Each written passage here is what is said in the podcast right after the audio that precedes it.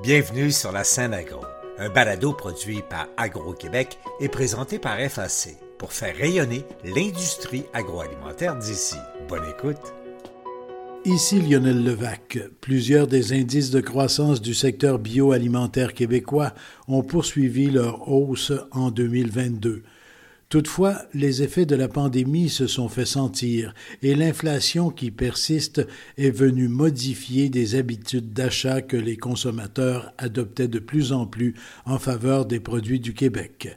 Malgré quelques signes inquiétants et un contexte qui reste préoccupant, le ministre André Lamontagne voit beaucoup de positifs dans le bilan annuel de la politique bioalimentaire du Québec et incite les partenaires à poursuivre leurs efforts pour que le secteur reprenne son élan des dernières années.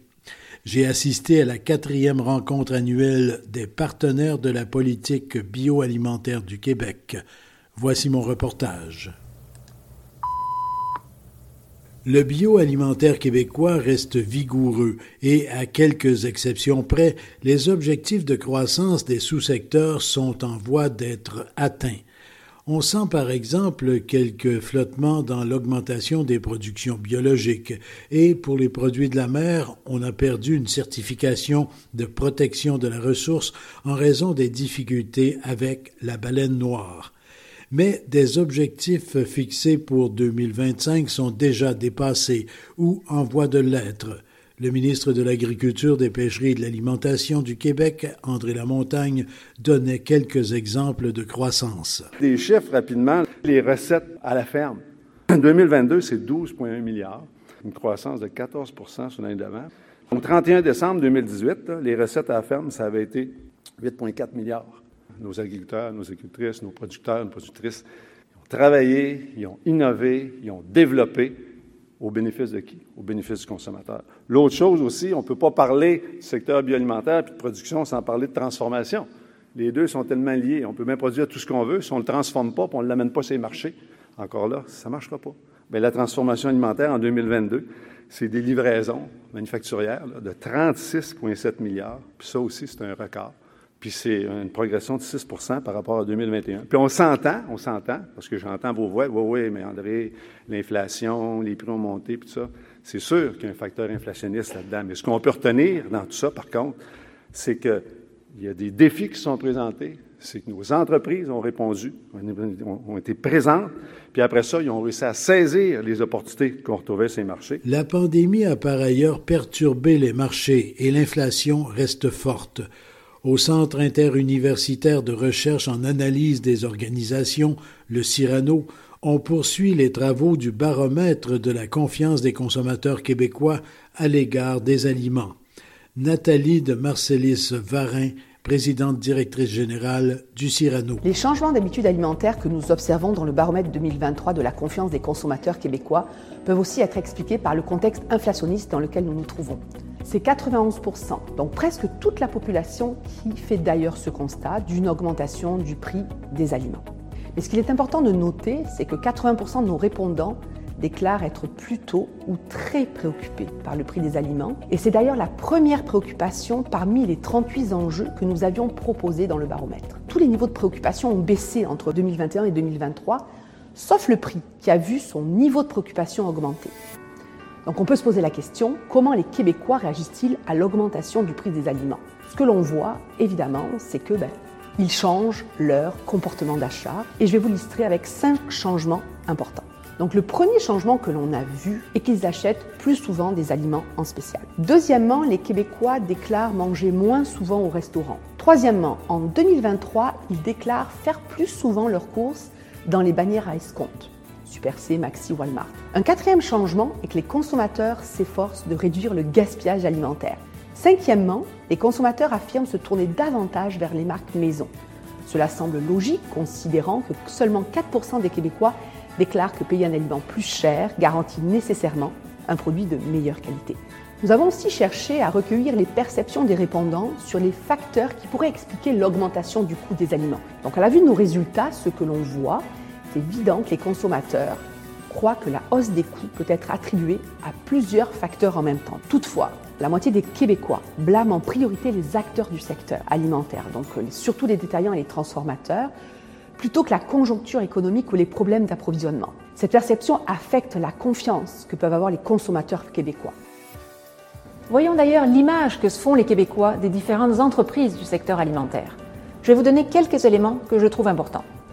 Tout d'abord, si on compare les trois acteurs principaux du secteur, à savoir les producteurs, les transformateurs et les détaillants, ce sont les entreprises agricoles québécoises qui bénéficient des plus hauts niveaux de confiance de la part des consommateurs. Ce qu'on remarque également, c'est que la confiance dans les entreprises du secteur est relativement élevée. Par contre, comme on a déjà pu le voir sur d'autres indicateurs du baromètre, il y a vraiment un effet de la pandémie qui est observable ici aussi.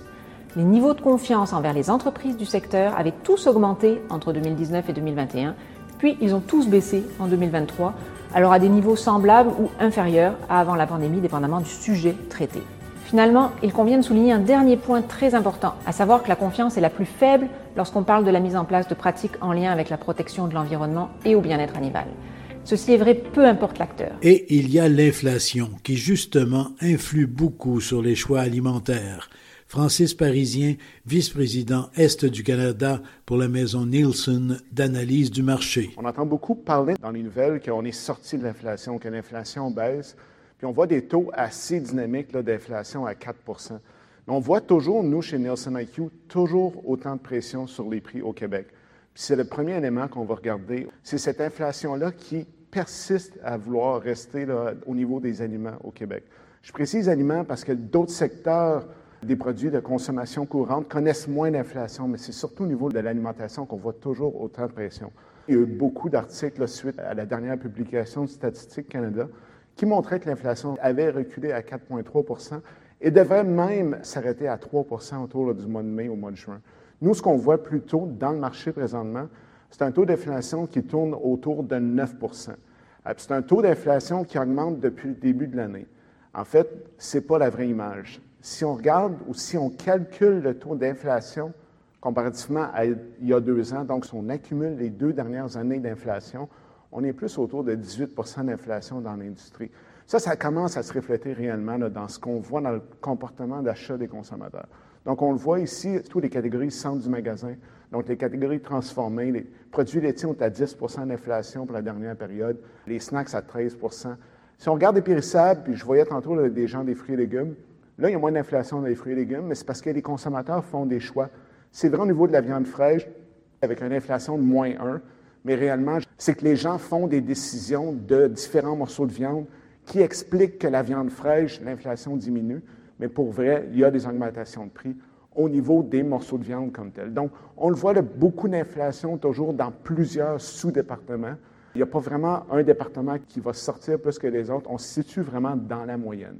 Si on regarde des catégories à forte inflation, euh, il y avait la margarine un bon bout de temps qui était en premier à, 31. Ils ont comme gradué, sont à 28. Euh, mais on le voit, il y a beaucoup, beaucoup de catégories. on regarde des augmentations de prix versus 2021, la, pâte à pizza à 35% euh, le rapini à 29, les épinards à 28. Mais on le voit, il y a des, fortes inflations. J'avais également présenté des données sur les conserves. C'est incroyable ce que les coûts juste de l'emballage ont fait aux catégories de la conserve, qui sont en moyenne en augmentation de 20% Une conserve qui habituellement est une destination pour quelqu'un qui cherche à épargner.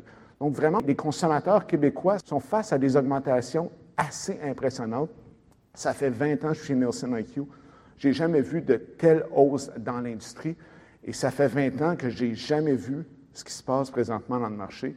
Et ce qui nous inquiète et qui devrait commencer à sonner quelques alarmes, les gens ne sont pas retournés à leur niveau d'aller au restaurant. Euh, ils ne sont surtout pas retournés au niveau de 2019 d'acheter le même nombre d'unités. Ce qui se passe présentement, c'est que le foyer québécois, pour les produits de consommation courante, ce qui inclut l'alimentation, va dépenser un peu plus de 8 000 par année. Ces dépenses-là sont en augmentation de 2% on le voit aussi. Mais ce qui est inquiétant, c'est que présentement, les foyers québécois achètent moins d'unités. Ils achètent moins d'unités, ils achètent moins de produits alimentaires dans tous les départements. En fait, ce qui est intéressant, c'est que, ce qui c'est pas intéressant, c'est plutôt alarmant, c'est qu'il n'y a pas un département alimentaire qui ne connaît pas des baisses. Euh, donc, nous, on, regarde ça, on essaie de vraiment bien comprendre. Tantôt, le Cyrano parlait de gaspillage, il y a peut-être un peu de ça. Euh, ce n'est pas le retour au restaurant. On a vraiment questionné nos consommateurs. les consommateurs prennent des décisions d'acheter moins d'aliments. La seule chose qui connaît de la croissance présentement au Québec, c'est les cosmétiques, et on appelle ça l'effet du lipstick ou le lipstick effect. Les gens vraiment cherchent à mieux se sentir, achètent pas du fromage bleu, achètent du... En tout cas, c'est autre, euh, une autre dynamique, mais vraiment ici, vu qu'on parle d'alimentation aujourd'hui, on va rester dans les catégories alimentaires. On est vraiment ici face à des situations qu'on n'a pas vues depuis les 20 dernières années. On n'avait pas vu ça en 2008. J'étais pas là en 82, mais euh, vraiment, mes collègues de travail me disent que c'est vraiment exceptionnel ce qu'on voit présentement. Puis il y a des baisses qui sont alarmantes pour certaines catégories où les produits québécois sont très présents. Fruits de mer frais, par exemple, c'est la catégorie alimentaire qui connaît le plus de baisses présentement, avec 12% Le fromage en, en poids exact, et ainsi de suite. Donc, vraiment des catégories où il y a beaucoup, beaucoup de transformateurs québécois, ou qui ont eu des gains intéressants dans les dernières années, qui là, présentement, voient beaucoup moins de consommateurs les choisir et les mettre dans leur panier. Parce qu'on le voit, nous, on suit ça au niveau du taux de pénétration, donc le nombre d'acheteurs québécois. Et pour plus de 25% des catégories, on voit des baisses de pénétration, ce qui veut dire qu'il y a moins de consommateurs qui choisissent ces produits-là. Ce qui nous fait dire qu'on est vraiment réellement dans une récession de consommateurs. on n'est théoriquement pas dans une récession de l'économie, mais les consommateurs se comportent comme si on vivait une récession présentement, ce que nous, on appelle une récession de consommateurs. Quand on demande aux consommateurs, est-ce que nous sommes dans une récession, c'est 63% de ces consommateurs-là qui disent que nous sommes versus le 62 au milieu de l'année dernière, versus la moyenne nationale, euh, la moyenne globale à 54. Donc, on, réellement, on est face à un consommateur canadien et québécois qui est plus nerveux que la moyenne. Pas très optimiste face aux perspectives d'avenir. C'est plus du tiers des foyers québécois qui nous disent qu'ils ont seulement assez d'argent ou de revenus pour les biens de première nécessité. Donc, réellement, on est face à un consommateur qui est dans un esprit de récession. Pour le ministre de la Montagne, pas question de se laisser abattre par des questions d'inflation. Le secteur va bien malgré tout. Les résultats du baromètre, puis le rapport Nelson, des résultats concrets, il y en a. Bon, d'abord, là, c'est sûr qu'on écoute le baromètre des consommateurs, l'équipe d'ailleurs qui fait un travail magnifique chez Cyrano, puis après ça, on écoute euh, Francis. Puis maintenant, j'ai lu ça, il dit Oh boy, tu sais, c'est, ils vendent. Ils vendent pas à peu près. Ben, en même temps, ils vendent partout. Fait que, dire, c'est pas spécial pour le Québec, là. Tu sais, ils vendent partout. Fait que ça, c'est une chose. OK? Puis, à travers tout ça, là, si on regarde comme faut ce qu'ils nous ont présenté ce matin, là, il y en a des bonnes nouvelles. Juste les chiffres que Francis a donnés. En 2022, il y avait une inquiétude. Les gens voyaient l'inflation, tout ça, puis ils disaient, écoute, il y en a qui vont s'en aller, puis ils sont virés, ils vont s'en aller vers les magasins escomptes. Ben oui, c'est arrivé, puis c'est en train d'arriver. OK? Mais à travers tout ça, quand même, une bonne nouvelle qu'on a eue, c'est qu'on s'est aperçu qu'on a 163 de nos transformateurs de plus qu'il y a deux ans qui sont dans les bannières escomptes. Bien, ça, c'est quand même une bonne nouvelle. Ça veut dire que non seulement il y a du monde qui pousse pour aller sur ces marchés-là, mais ça veut dire qu'on a nos grands détaillants qui sont ici sur le territoire qui leur font de la place. Il y a une transaction qui se passe là. Fait si c'est possible de le faire pour 163, bien, les gens de la distribution, le détail sont ici, là. Ça va être possible de le faire pour plus aussi. Ça, c'est une bonne nouvelle. Une autre chose aussi, on a remarqué que les manufacturiers québécois, bien, ils ont augmenté leur présence en, chiffres sur les marchés de détail. C'est 154 manufacturiers de plus qui sont les marchés de détail. ça, c'est les, gros marchés qui sont mesurés. Je veux dire, Francis, c'est une bonne étude, son affaire, là, c'est parfait. Mais en même temps, c'est ceux qui ne sont pas équipés pour aller collecter l'information partout dans tous les autres canaux de distribution, puis tout ça. Mais il reste que chez les grands détaillants, bien, on a 154 manufacturiers de plus qui sont présents. Ça, c'est une bonne nouvelle. Une autre bonne nouvelle aussi, on a appris que de 0 à 20, nos entreprises, de 0 à 20 nos plus grandes entreprises, elles autres, ils en mangent plus difficile un petit peu. C'est plus compliqué. Mais à travers tout ça, ce qu'on a appris, c'est que nos entreprises de 20 à 50, puis de 50 à 100, ben, dis, sont en croissance de 11, sont en croissance de 12 par rapport à 2021. Puis dans le dernier Nelson, c'est quoi qu'on avait appris, toutes ces entreprises-là? C'est qu'ils surperformaient les entreprises, les produits qui venaient de l'extérieur du Québec par 25% S'il y avait une croissance de 8 pour les produits de l'extérieur du Québec, au Québec, on croissait de 10. Fait que ce qu'on a cette année, bien, c'est conséquent avec ce qui se passait. Bien, moi, j'ai une bonne nouvelle là-dedans. Ça veut dire qu'encore là, on fait des bonnes choses, on fait des bons produits, puis aussi, moi, je me le ramène tout le temps, l'importance de différencier nos produits. C'est les gens qu'on a entendus, toute, la gang qui sont venus aujourd'hui, il y a toute une histoire en arrière de ces produits-là. Tu sais, c'est pas un produit anonyme qu'on essaye de vendre. Non, non, il y a une histoire, puis maintenant, il y a une valeur qui est attachée à ces produits-là. Bien, si tu as une histoire, puis il y a une valeur attachée à ton produit, tu as plus de chances, quand tu fais tempête, de tenir la route. Puis quand il y a un grand vent qui se lève, tu as le vent dans le dos, puis tu as une grande voile, tu as encore plus de chances de prendre la vitesse puis d'avoir du succès. Ça, c'est important.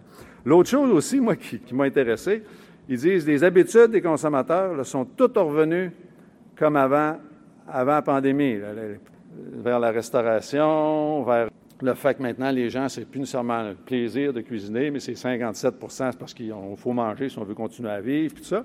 Mais la bonne nouvelle, c'est que ce qui s'est passé au niveau de l'achat en ligne, ça reste.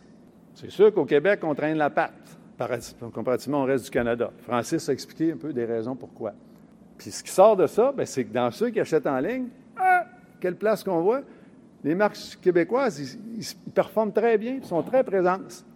Bien, fait que c'est sûr que quand je regarde nos détaillants ici, quand je regarde tout le monde, bien, il y a un vecteur de croissance qui est là, il y a un message qui nous est envoyé. On fait moins d'achats en ligne, mais quand il y en a qui se fait, bien, les produits québécois sont vraiment priorisés. Encore là, moi, je, vois du positif là-dedans. Puis aussi, honnêtement, moi, je regarde l'évolution depuis que je suis en poste, là, les liens qu'on a, comment nos grands détaillants aujourd'hui sont impliqués, sont plus sensibles à leur place puis à leur importance dans tout notre réseau. Parce que c'est sûr, on peut produire puis on peut transformer, mais on le sait. Tu sais, la clé de tout ça, ultimement, c'est le détail. Il faut que ça se rende chez le consommateur. Puis, ce qu'on a observé, puis ce qu'on a observé aussi avec la pandémie, moi, j'ai été dans l'alimentation, j'ai eu des supermarchés, moi, dans 3, 4, 5 vies passées, là. mais je regarde les efforts qui sont faits, je regarde le désir, tu sais, de, nos grands, de nos grands détaillants, ultimement, de, s'intéresser, puis de valoriser, de trouver des solutions, faire de la place pour les produits québécois, puis accompagner nos entrepreneurs, on le voit. Puis moi, je vous ai, à ma façon, pour vous accompagner, pour accroître vos opportunités sur les marchés, bien, j'ai tissé depuis que je suis en poste, des liens avec Sobeys, des liens avec Metro, des liens avec Walmart, des liens avec euh, Costco Canada. Puis là, bien, il y a une rencontre. Là, Mme Héroux est ici, de, de l'Oblast. Ça n'avait pas donné jusqu'à maintenant qu'on se rencontre, mais il y a une rencontre qui est en préparation pour que je puisse, qu'on puisse s'asseoir avec les gens de l'Oblast, puis qu'on jase de toutes ces choses-là. Fait que ça, pour moi, c'est très positif. Puis il y a une chose qui est positive aussi, c'est comment on apprend que 73 des Québécois, quand ils voient le logo Aliment du Québec, ils ont grande, grande, grande confiance. Puis pour eux autres, c'est positif, puis ça leur donne une impulsion d'achat à l'Aliment du Québec. Bien, ça, c'est positif. Regardez ce qui s'est fait depuis les dernières années avec du Québec. Je vous le disais matin, on a augmenté de 25% les adhérents, on est rendu à 26 000 produits, puis on se fait dire qu'il y a 73% des Québécois qui ont une très grande confiance dans la marque Aliment du Québec. C'est un signal pour dire qu'il faut continuer ça? Puis après ça, parmi ceux-là, il y a un tiers des Québécois qui disent Over my dead body, moi, je vais acheter les aliments du Québec ben moi, c'est un noyau dur, puis que j'aime ça, qu'on ait un noyau dur comme ça. Fait que ça, encore là, on peut sortir euh, ébranlé un peu des présentations qu'on a eues ce matin. Je pense euh, au niveau du baromètre, sais, qu'on dit produits biologiques. On, a vu ça. Je vois Daniel Dubuc, je vois les gens qui sont là. Tu sais, ça se reflète-tu ultimement euh, dans le geste d'achat partout? C'est des choses qui peuvent être discutées. C'est sûr que ça amène des défis. Puis le défi qu'il y a, c'est l'explication, l'information, l'éducation. Puis ce qu'on a appris un matin, c'est que plus les gens sont informés puis éduqués, plus ils font confiance. Puis moins les gens sont informés puis éduqués, moins ils font confiance. C'est quoi le signal que ça nous envoie? Continuer puis augmenter l'éducation, de tendre la main aux consommateurs. Puis moi, depuis que je suis en poste, je fais un peu une obsession. Comment on peut faire pour tout le temps rapprocher ceux-là qui produisent, ceux-là qui consomment? Ici Lionel Levac. Bien des gens dans le secteur bioalimentaire ont tout de même hâte au retour d'un contexte où manger redeviendra davantage un plaisir plutôt qu'une nécessité. Au revoir. Vous avez aimé ce contenu? Suivez la scène agro pour rester à l'affût de l'actualité agroalimentaire. Merci et à bientôt.